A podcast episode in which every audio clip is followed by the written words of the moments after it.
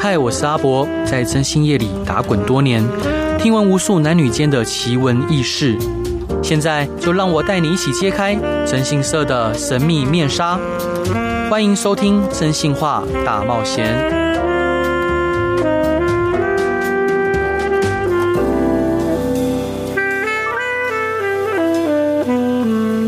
Hello，各位亲爱的听众朋友，大家晚安，欢迎回到飞碟电台，收听由我真心社阿仔所主持的《真心话大冒险》，每周一到周五晚上十一点到十二点，用声音、用故事、用音乐陪伴你。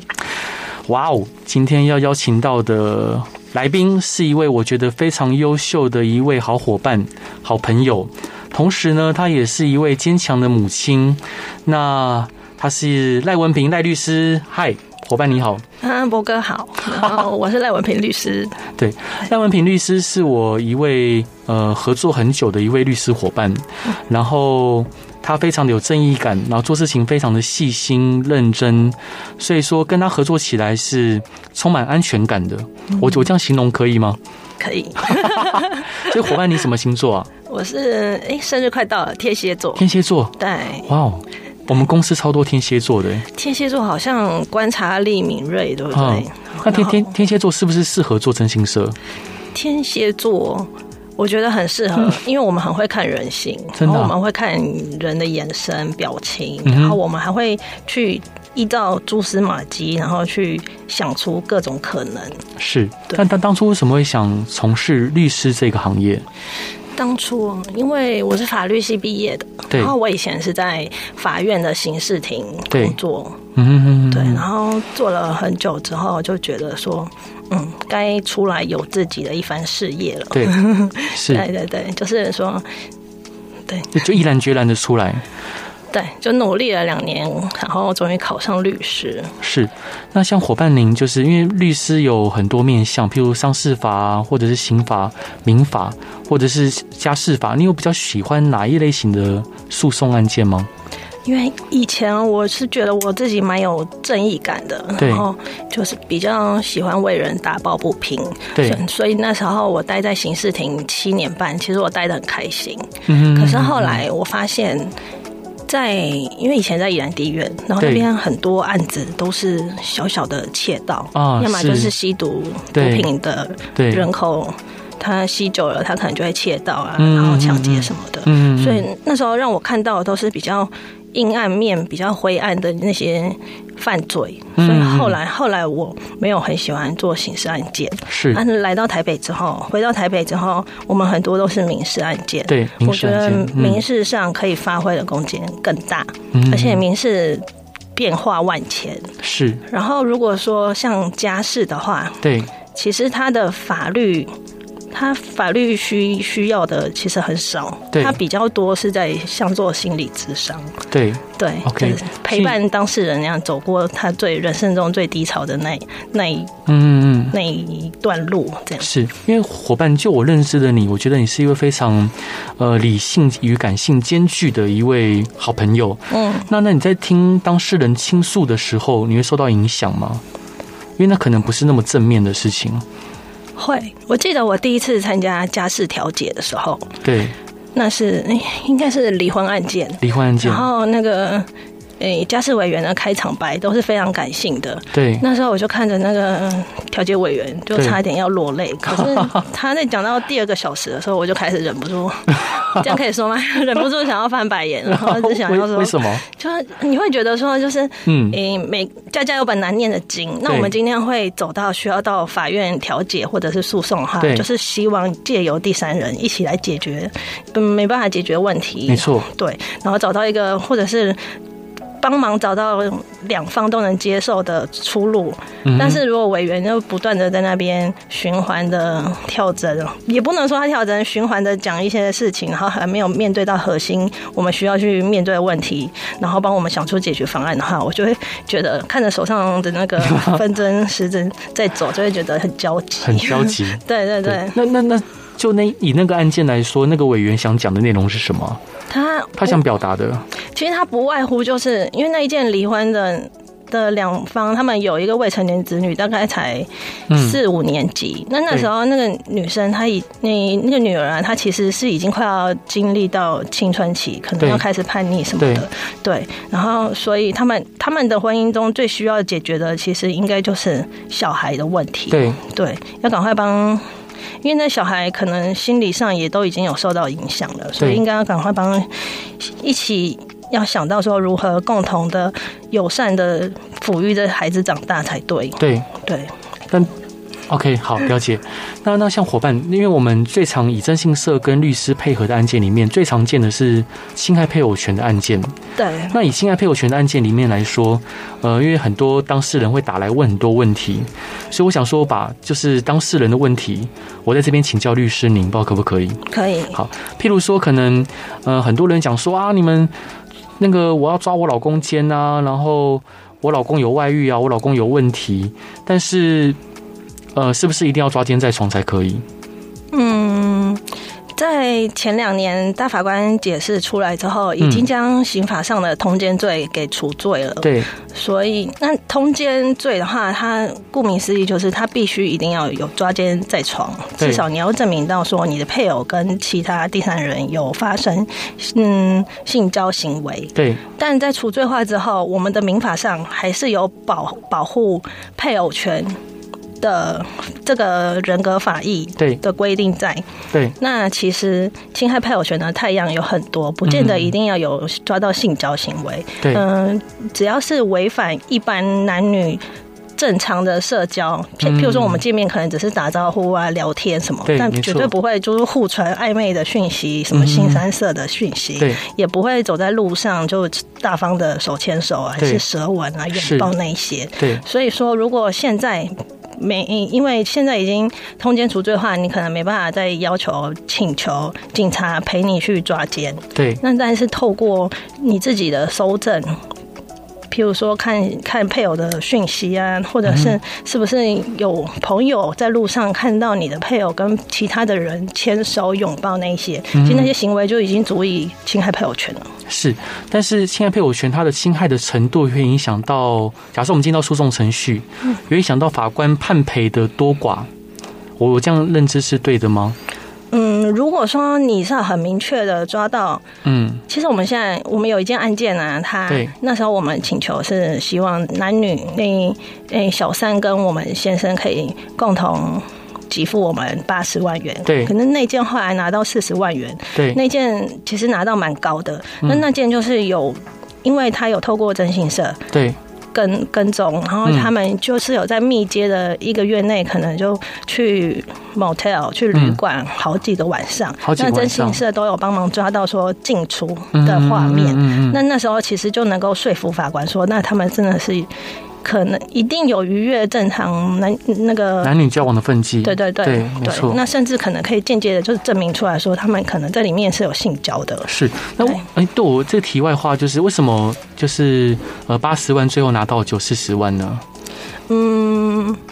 因为嗯，除除了说有抓到的一些逾越男女交往的犯纪的行为以外的话，对法官他还会去审酌说，嗯、原告跟被告双方的社经地位，对，对，然后还有去去审酌说他们的婚姻已经存续多少年了。是是是，对，那所以其实，在这种，因为它也算是民法上损害赔偿的案件。对那损害赔偿案件，它法官非常重视的就是看原告的学经历，还有他的嗯、呃月收入、年收入，还有他的职业，嗯是然后也是会去审酌被告他的社经地位、年收入、学经历这些。嗯，伙伴，我想冒昧问一下，就是很很多人就讲到侵害配偶权或离婚的时候，他可能会呃也会遇到小孩子侵权的判定的问题。是，那如果说今天他的先生有外遇，对于小孩子监护权的判定会有影响吗？还是不会？就我的观察，嗯，影响侵权比较多是，嗯、父母一方如果对小孩有家暴有嗯家的暴行为，才对有可能会去影响侵权的判定。是尤其是你身上如果真的曾经背负有，而且要注意的是，他不嗯只、不是说是对配偶或是其他亲亲人，而对是需要是对小孩有家暴。对对，如果说你曾经就是父母某一方有对小小孩嗯有申请保护令，而且通过的话，那嗯那一方基本上就会推定为不是认侵权的一方。不是认侵权的对一，方，那就我的观察上，嗯，如果说父母一方有侵害配偶权的行为，其实嗯是不太影响他拿到对小孩的侵权的。哦是不会不太会影响的。对，因为有一些征信业者，好，因为除了我们以外，征信业其实他们都会去画大饼，他会跟客户说啊，你你今天只要你抓到奸啊，你就影响到法官的新政啊，你会因此更有几率拿到侵权。那当然就，就我的认知，其实跟赖律师刚刚讲的是接近的。我觉得说，嗯因为这好像不是法法官必须主要考量你适不适合带小孩的主要原因。对，对，那可是可能因为某些征信社，他会画大饼给当事人，当事人信以为真，陷于错误，那可能导致之后，呃，就做了一个他觉得可能原本不需要做的事情。因嗯为在我的认知里面，就是外遇收证，它是一个手段，但是你要有一个明确的目的，你的目的是什么？如果你的目的是为了争，呃，你为了要讨一个公道，你要求一个真相，反也没问题，我们来做。但如果你的目的只是因为要，嗯、争小孩的监护权，那可能外遇收证就不见得是一个好的方式，对，甚至你可能收证下去之后，双方的态势剑拔弩张，对于小孩子的照顾就更不好了。对，是伙伴，那最后你有呃，就我们这一段，你有印象深刻的侵害配偶权的案件吗？印象深刻。没关系，那我们下一段再来讲印象深刻的侵害配偶权的案件。那伙伴，你这一段想要分享给大家的歌是什么歌？嗯，在刚开始在婚姻中听到说自己的配偶嗯在外面有别人的时候，对你一定都是非常难过的。对，没错，对，所以这时候，这时候你可能会有无数每个夜晚都会有无数的泪水。哈、真的对，没所以我很想错，要分享一下朱丽静的一千万次的泪水。好、是。而且朱朱丽静小姐的过世也很让人难过跟唏嘘。对，对啊，好，我们一起来听朱丽静小姐的一千万次的泪水。Hello，各位亲爱的听众朋友，大家晚安，欢迎回到飞碟电台，收听由我真心社阿仔所主持的《真心话大冒险》，每周一到周五晚上十一点到十二点，用声音、用故事、用音乐陪伴您。今天邀请到的是一位我觉得呃非常优秀、可靠，而且他的眼神又温柔又坚毅，他是我的好伙伴赖文平赖律师。嗨，赖文平律师好。各位听众晚安，我是赖文平律师。哈哈， 因为呃，赖文平律师其实今天心情很不好，然后硬被我拖来，我有点不好意 思，不会啦，所以所以录录音的感觉会会还会紧张吗？还还是会紧张啊，因真的哦为毕竟博哥这么那个聪明，然后坏，没有没有没有没有，哈哈 哈这个这就多了，这就多了，天南地北的聊，很怕是接不到。不会不会。所以伙伴，那个您有呃印象深刻的侵害配偶权或家事相方相关的案例吗？你这样想的时候，嗯、家事案件的话，因为它比较不公开的案件，对然后我们就今天先不聊没错，这些。嗯但是我有想到一件，我曾经经手过，嗯跟何律师一起经手过一件，它其实是家人之间的财产纠纷。啊是那是那一件事可能发生在民国大概大概五十哎六十年初好了，嗯爸爸死掉的时候，嗯那个嗯。家族就决议说，把所有的不动产都放在唯一的儿子名下。哇哦那其他的，嗯、包括妈妈跟四个姐姐，嗯全部都抛弃继承。对那到到这几年的时候，因为他们家有个姐姐，她没有没有自主能力，是对需要靠收这些不动产收租来养活她。嗯对然后以及妈妈也老了，也没办法工作嘛，所以妈妈也是需要养老金。所以后来这几个姐姐就来起诉，希望说其中一间房子可以用终止借名登记的方式嗯嗯嗯把它归归到其他四个姐姐名下，然后用那间房子继续收租去养妈妈，养这个无行为能力的姐姐。对，对，然后那时候在一审的时候。我们有讯问当事人，就是那位弟弟嘛。对，对，那啊那时我哦候我们是受呃原告哦委原托原告的委托，对 OK，因为我们是希望打说当初的那个继承登记只是一个借名，对大家有大家心中的同样的意思都是这个地其实是五兄五姐弟共有的，对只是说先借借用弟弟的弟弟的名名字字把它登记他名下，对那现在我们要终止了这个契约，把它要回来，对然后弟弟当然是比较不同意，当因然为弟弟那时候他也是就是罹患了口腔癌，哦，那是其是他是，来开庭的时候，他就是讲话也没有办法讲得很清楚。对但那时候，其实我可以，就是他可能也觉得自己可能快要走了，嗯所以他也会希望这间房子要留在自己名下，要照顾他的后后代后后代或者是嗯老婆的。嗯那那时候在接问他的时候，我就莫名其妙的哽咽，哦我真的是很是爱哭，没有错。 那我也知道我立场应该是要站在原告那边，可是，在问他的时候，我就莫名其妙地快要开始哭了。对然后我就跟何律师说：“我不行，换你，换你。”哦 对，那那一瞬间是让我觉得就是很感慨。嗯，那我嗯我可以嗯理理解两方的立场，但是因为我们是原告方，一定要帮姐姐们争取一些对东西，但是我又对于就是弟弟的状况，我也于心不忍。那对些后来一审的时候，我们几乎是差不多全败。 那败 啊，嗯后来上诉二审的时候，法官二审法官他其实很喜很喜欢，嗯，因为其实他们已经是离事实比较远，他们在二审了。嗯那他们最希望的是。停止纷争，可以对帮双方找到最好的解决方式。对所以他那时候是希望我们可以和解。嗯那在那个过程之中，好像是妈弟弟后来先走了，然嗯后再过不到两个月，也换妈妈也走了。哦，是是对那其是，实就是在二审的时候，当事人都不在的时候，那是那时候其实是非常令人感慨的。对，没错，对，那、后来还是听法官的建议和解。嗯嗯嗯嗯，所以说其实呃，像你这个案例里面，我觉得蛮蛮疑惑的，因为一直以来可能那个地的跟物件的地价税、房屋税，应该都是弟弟一个人独立缴纳吧？其实都是妈妈啊，在是妈讲，妈啊，对，因为妈妈也是很有能力的一个妈妈嘛，她嗯，嗯，嗯，对对，他就都把这些处理的很好，还哦有靠姐姐这样，所以说那个地价税跟房屋税的缴纳，并不是由弟弟这边指引，对，都是妈妈，所以哦是是然后是包括权状也都是妈妈在保管，嗯所以我们那时候我们就会拿这个来当做我们原告主张说有嗯这些证据、对这啊些形状看的可以证明说我们才是实际所有权人。是是是对，但是一审法官并不采纳这个，呃，后来又是缘分，就是那时候正好又有一个大法官解释出来，对，以前大法官解释有说，就是就算是有登记的不动产，嗯，它也也没有那个十五年的时效。对对对，那对后来那个大法官解释，在我们一审的过程中出来之后，他是认为说，嗯只要是有登记的所有权的对的那个。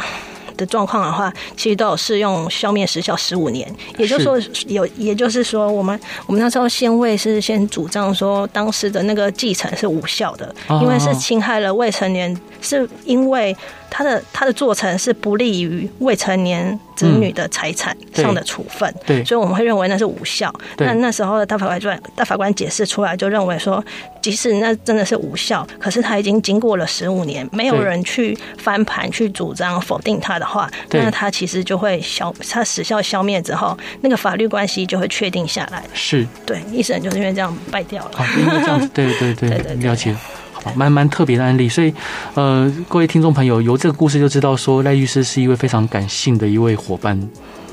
对， 就常常在开庭的时候莫名其妙就会眼眶充满泪水。那那时候法官会说你还好吗？法官他他他们会他会注意到你吗？不会，应该不会，不会，对对对。哦，对啊，但是何律师都会注意到，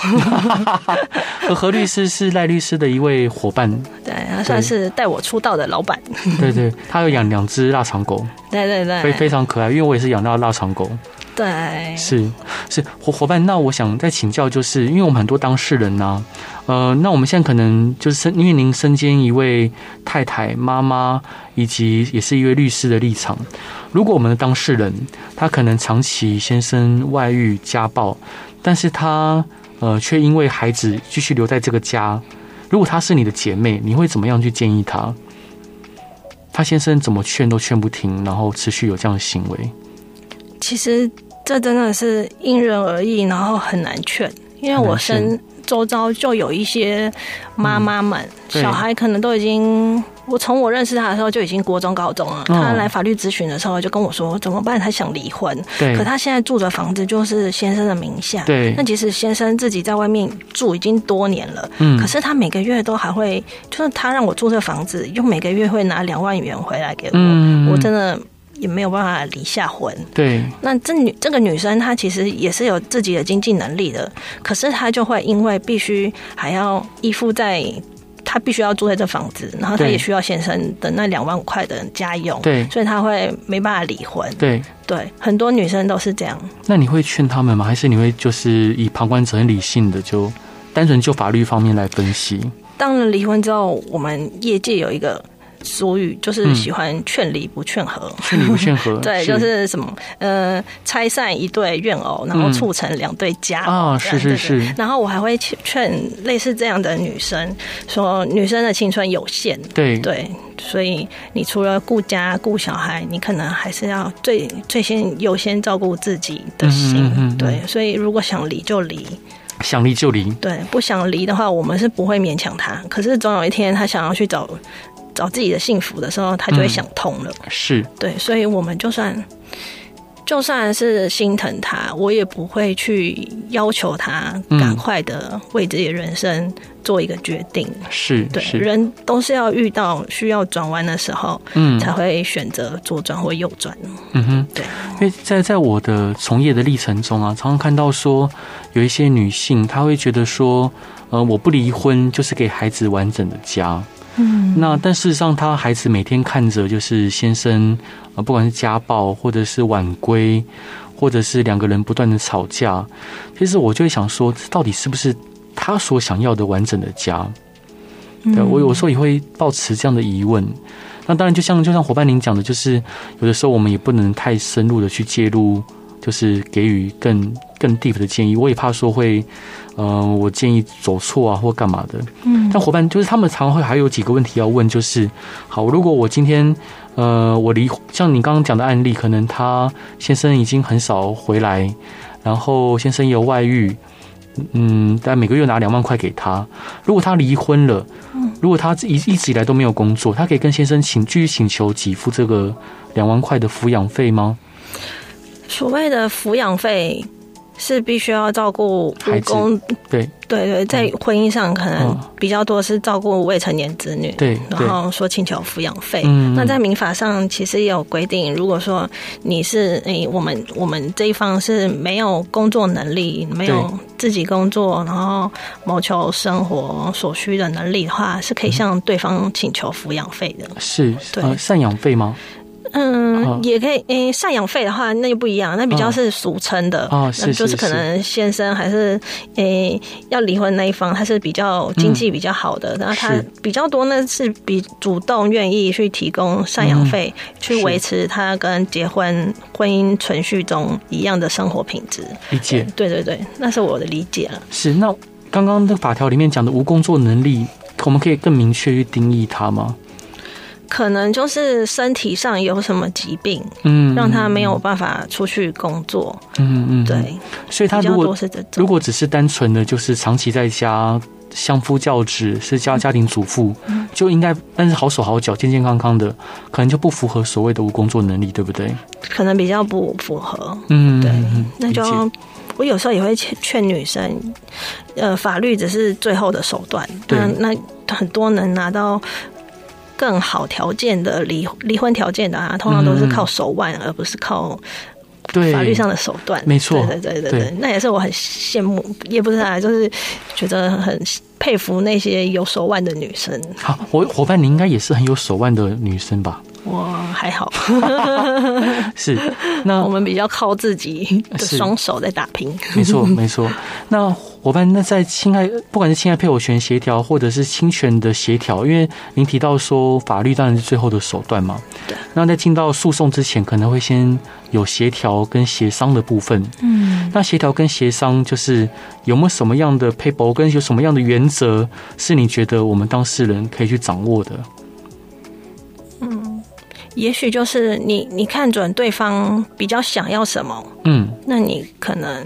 就在这上面做点让步，做点让步，或者是你看到对方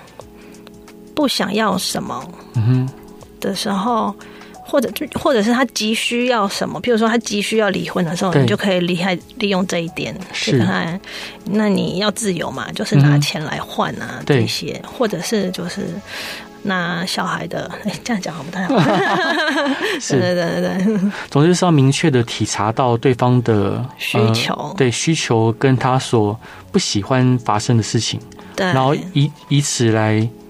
对寸土必争的去协调跟谈判。对，然后尽量是不要把双方闹到都撕破脸，这样这样其实是不会得到更多你想要的东西啦。是，跟伙伴，如果说今天，呃，你在从业的过程中有没有碰到说你觉得对照真的很可恶，然后你也陪着我们当事人义愤填膺的那种，有啊，我觉得今年其实真的有遇到很 多很多，嗯、是真的是坏人对，的人。 以前就算是在诉讼里当原告、被告，我都不会觉得对方是一个真正嗯骨子里本质是坏的人。是但今年真的越来越多这种，为什么？为什么是刚好遇到吗？还是他是他做了什么事情让你觉得他骨子里就是坏人？这件这件案子还在进行中。哦，是是不能对讲，嗯但是但是它的概念有一点类似粉红收尸队，粉红它收就视是队锁定了很有钱的老人，哦，对，你知道啊哦这一件？我知道啊，你记得这一件我我我我我不知道，哎，这这件事也是、哦哦，OK，也是博哥那里的伙伴嗯介绍的，哦，是是是，，对，那个它其实是发生在其他国家嘛，嗯，那、只是那个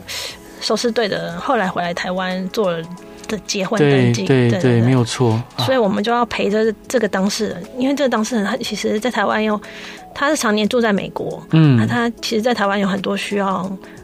赶快办的棘手对的法律问题。对，没那时候我错，们就陪他冲锋陷阵啊嗯，冲、到那个他爸爸的家，对去去看说现在到底是谁坐在里面啊？对，没再错，陪他去户户政事务所，嗯赶快把该理清、该登记的法律关系先把它登理记清，进去。对对对，就陪他争取这些时间啊什么嗯的嗯。嗯对， 对，下下那个下一段我们再聊那个类似像这样的新闻事件。伙伴，所以这一段想分享给大家的歌是什么歌呢？嗯，刚刚是说在陷入低潮的时候，嗯就会有无数的眼泪嘛，对对不对？那我觉得朱丽静她的声音是很有能量，嗯你听到她的歌的时候，你会想到她的笑容，对，对，然后她会给你一种力量，嗯她会告诉你说，你不是只有一个人，是或者是她会去激发你要勇敢、坚强一点，嗯哼，对，所以我想要让大家听听看《存在的力量》这一好首，，我们一起来听朱丽静的《存在的力量》。Hello，各位亲爱的听众朋友，大家晚安，欢迎回到飞碟电台，收听由我真心师阿仔所主持的《真心话大冒险》。今天邀请到的是我一位好伙伴、好朋友赖文平赖律师。嗨， Hello，我是赖律师。伙伴，你今天声音是不是一直抖抖的？对啊，为什么？因为哭太多，哭太多可能跟喉咙有卡痰也有关系 吧。你 还确诊之后一直咳嗽啊，真的哦然后后来好像最近抵抗力比较差，所以又感冒了。保重身体。对啊，是希望大家也保重自己身刚体。刚刚赖律师聊到粉红收尸队啊，可能很多听众朋友对这个名词很陌生。简单来说呢，就是会有一群女性，她们会针对一些呃可能丧偶或者是独身的一些老人家，呃，可能像以前有老农民啊，或者是一些富商，他们透透过各种场合，不管是社团的聚会啊，或者高尔夫球联谊啊，或乃至于可能一些退辅会办的活动啊，去接近这一些老人家，进而呃让因为老这些老人家可能心里面也匮乏，对需要陪伴，呃，然后借此得到越来越多的资讯，博取他们的信任，因此。从中截取不当的利益，可能就是假结婚啊，或者是可能拿他的证件或者拿他的钱财去做很多各式各样奇奇怪怪的事情对，最多是就是跟这些老人结婚，啊，结婚坐等遗产这样。是啊，可是有其实像这样的案件，我老实说，我遇到蛮多件的，嗯，超多件。那我有时候会想说，他们因为我有看到说他们其实有在陪这些老人家，对有，的时候也确实有用心。有付出，对，那有的时候我的当事人很多时候是子女嘛，对，或者是兄弟姐妹啦，对哦就是可能年纪相较亲的兄弟姐妹，嗯，那他们会主张说啊，这个人就一定是看上我爸爸的财钱钱钱财啊，或者看看上我呃哥哥的房子啊。但是我会发现，诶，这些讲的人好像自己也都不在这个当当事人身边，对他们反而是比较没有付出在照顾的人，对对不，对？就是。他们也是站在自己的利益上在想说，诶那这东西应该是属于我的，等他走了之后是属于我的，然后因此就他会对于有其他人来觊觎，他会非常的生气，对，很多会发生纠纷都是因为有这一些人跳出来，有利益关系的人嘛。嗯对对对对但是我刚刚提到的那件，他比较不一样。啊哈，对啊，他就是在这个老人身边等了蛮久，嗯然后一旦我们就是找他嗯，要去弄，嗯，厘清一些关系跟问题的时候，对，你会发现他丢出很多。在我看来，可能都是有涉及伪造的文件。哦，涉及伪造文件，，对啊，你要怎么判断说它是伪造的？嗯他可能就是用电脑打了一个书面说啊，某某某甲方有答应要给我一栋房子，嗯嗯嗯，对，那但是后面的签后面都不是签名，都是用盖章的。都是用盖章的，对，就看不到甲方乙方自己的手写的签名， ，OK 而。且那个时间可能都离现在很远或很近，这样那我不们一要定我们我们要去证明说那个不是出于甲方的争议吗？还是说我们不需要去证明它？通常我们会先否认这个证据的形式真正，嗯，因为你你就是盖印章出来，又用打字，电脑打字根本看不出笔迹。对啊对啊然后那个那个印章是随处刻都可能可以见对，到没的。错，对，我们一定先否认它的形式真正。嗯那否认完之后，就要有主张的那一方，他再要去证明说这一份文件是真实的。嗯嗯嗯对，嗯。把举证责任再转到对方的身上，那我们会据此去提高对方伪造文书吗？这是很有可能的。很有可能的。对，因为为什么我会认为它是伪造，就是因为我在嗯诉讼中请求他返还我嗯 A 或 B 或 C，他就可以丢出这 A 或 B 或 C 都是甲方要赠予我、要送给我，或者是他答应要给我的东西的文件，嗯对，嗯你就会觉得非常可疑。就是我主张什么，哎、你怎么就有文件可以丢出来来来回回应我这样对，蛮神奇的、 啊。对啊，是是是，我了解。对所以，嗯、当然，我希望贼心该败哦，那个正义可以得到伸张，真的可以可以可以让呃有这样子不法企图的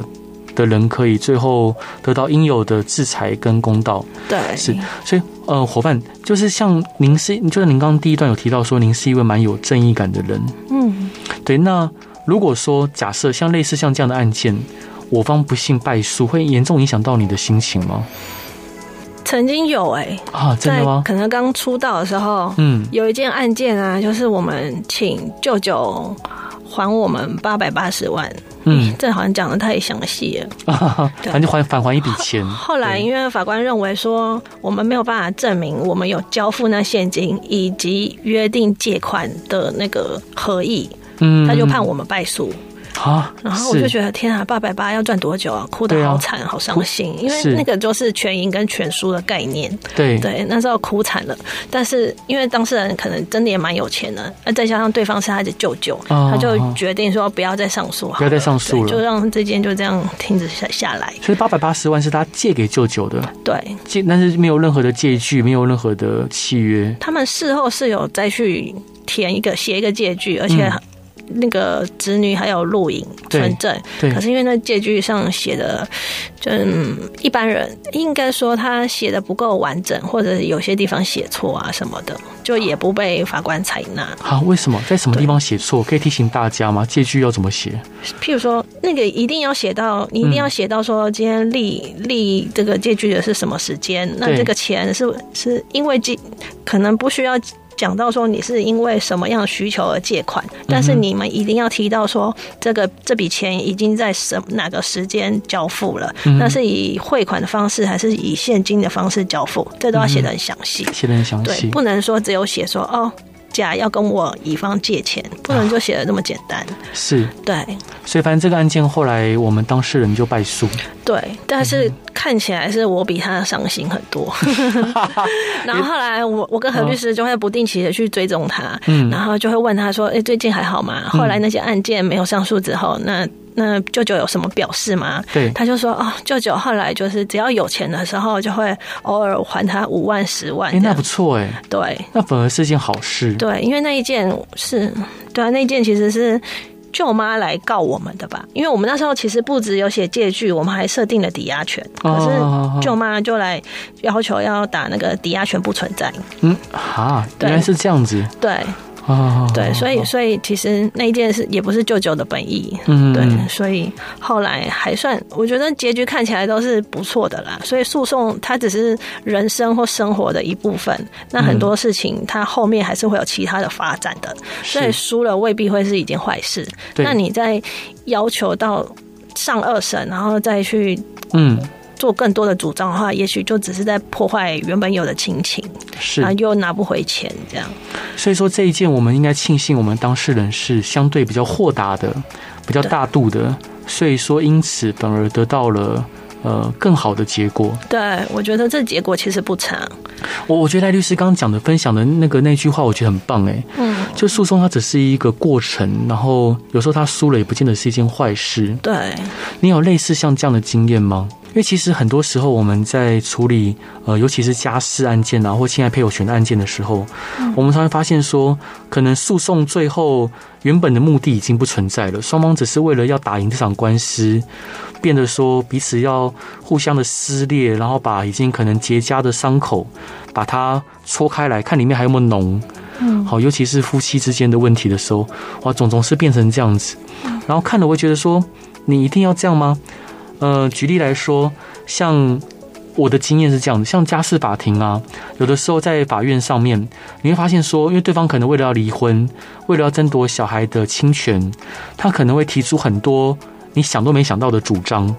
譬如说，哎，那个他常常夜不归，就是晚上不回家啊，或者是你呃总是没有去做家事啊，对，或是曾曾经你跟我妈妈吵架，你有你有跟我妈妈大小声过，对有可能我们当事人都已经忘记这件事情了，对甚至可能哈，他都怀疑说我有做过这件事吗？对，但却被对方一一在法庭上提出来。很多家事案件就是会充满这一种